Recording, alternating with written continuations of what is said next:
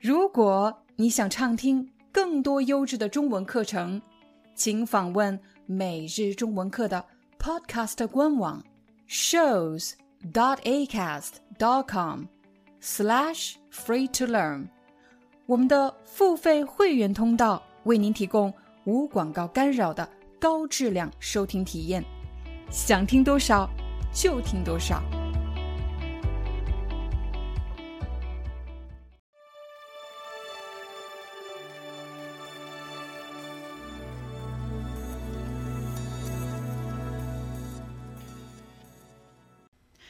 大家好，欢迎大家来到今天的中文课，我是你们的中文老师廖丹。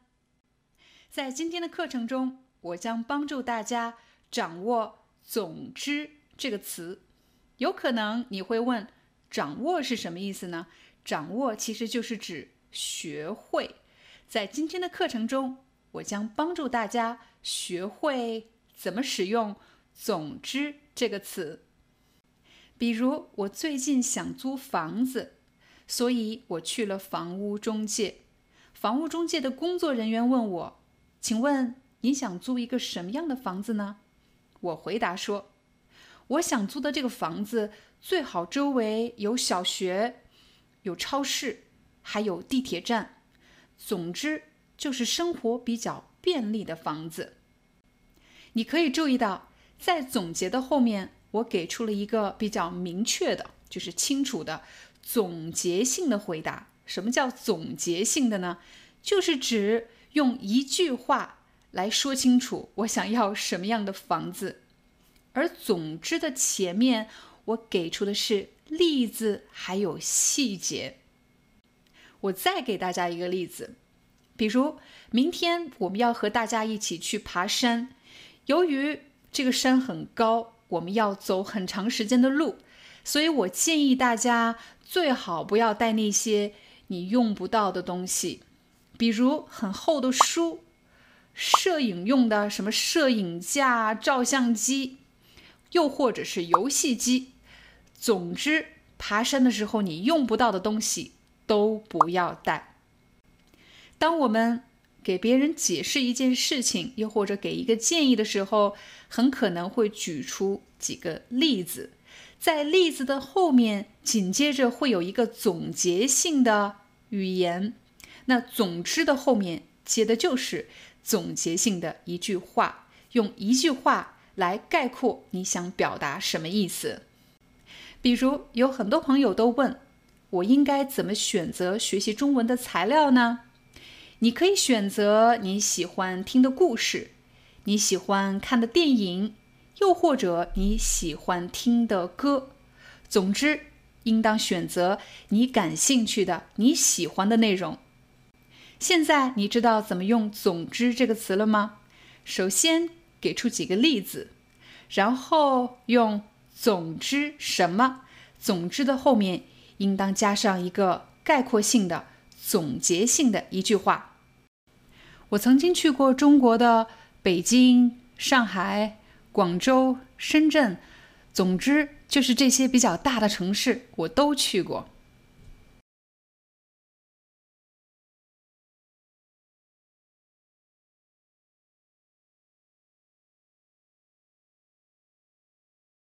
虽然我说普通话，但是我也可以听懂四川话。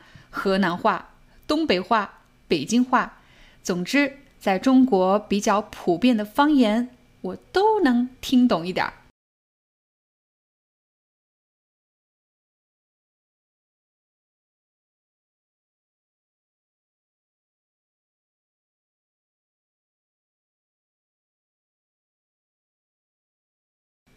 在今天下班之前，小李，请你把你的报告交给我。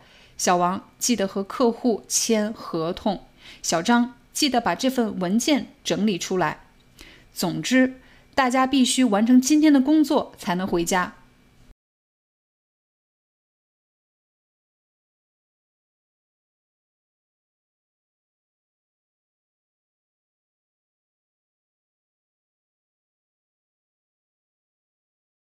如果你已经学会了“总之”的第一种用法。让我们来看总之的第二种用法。比如，明天我要去参加我朋友的婚礼，可是前一天晚上我接到了他的电话，他对我说：“廖丹，明天我们的婚礼取消了。”什么？你们的婚礼取消了？为什么取消了呀？我的朋友说：“哎，总之你就别问了，明天没有婚礼了。”他说：“总之你就别问了，明天没有婚礼了。”他为什么用“总之”呢？婚礼取消这么大的事情，我当然想知道到底发生了什么事情。可是我的朋友不想做任何解释。他这里也许省掉了很多的细节、内容和信息，他不能说，也不想说。这时候他说：“总之，你就别问了，明天没有婚礼。”也就是说，当有人问你一个问题，你不想对这个问题做出任何解释，你不能说，不想说，不可以说。这时候，你只想让他知道，我只给你一个信息。总之，你别问了。假设我非常好奇，我真的想知道为什么婚礼取消了呢？于是我打电话给新郎的好朋友，我问他：“你知道为什么婚礼取消了吗？”他当然知道发生了什么，但是他不能告诉我。所以，即便我问他很多遍，他还是没有回答我的问题。他说：“总之，我不能告诉你。”他不想正面回答我的问题，他只给我了一个信息。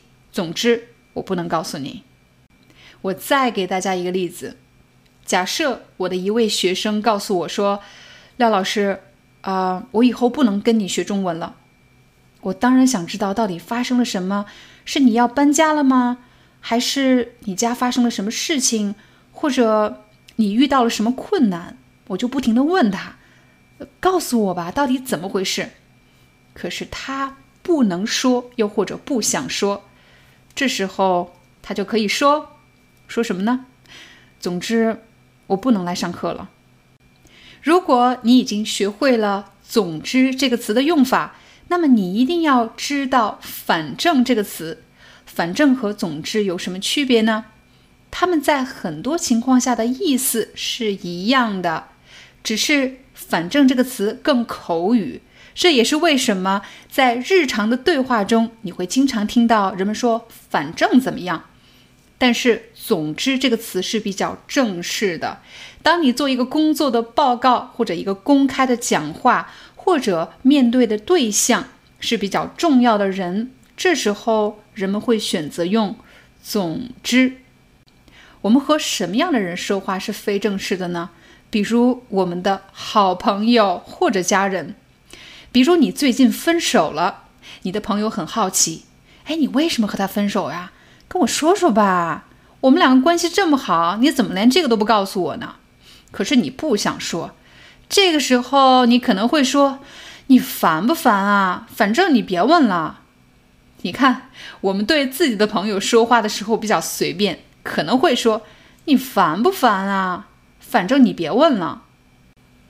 再比如，明天你要参加一个朋友的聚会，可是你刚刚收到消息，他们还请了另外一个人，这个人和你之前发生过矛盾，所以你改变了你的想法，你改变了决定，你不去了。朋友们就劝你来吧，来吧，大家都是朋友，别这样。这时候你不想做过多的解释，你就可以说：“你们去吧，反正我是不会去的。”反正我是不会去的。刚才我们使用“反正”的例子都是非正式的情景，就是语言上比较随便的。那么现在我在带大家来到办公室，当我们面对老板、同事、客户的时候，我们会选择那些比较正式的语言。比如今天你约好了要和客户签合同，可是同事突然告诉你说。客户今天不来了，你就问为什么？为什么今天突然不来了呢？我们要签合同的。同事给你解释说，客户说我们上一批产品的质量特别不好，而且售后服务也特别差。总之，他们不打算和我们签合同了。还记得吗？总之的前面加的是细节、理由、解释，而总之的后面是一个总结性的语言。这位同事试着给你解释为什么客户不来了，比如产品质量不好，售后服务也很差，这些都是理由。但不管我怎么解释，其实意思只有一个，那就是客户不和我们签合同了。如果你觉得今天的视频对你的中文学习有帮助，请记得为我们点赞转发。如果你想加入 VIP 学员社区，请点击视频下方的 Join 或者加入按钮。我们明天见。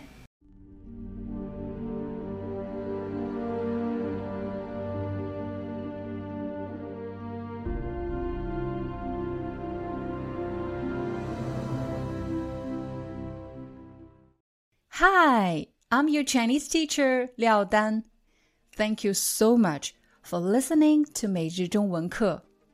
If you're looking for more lessons, please visit our podcaster website.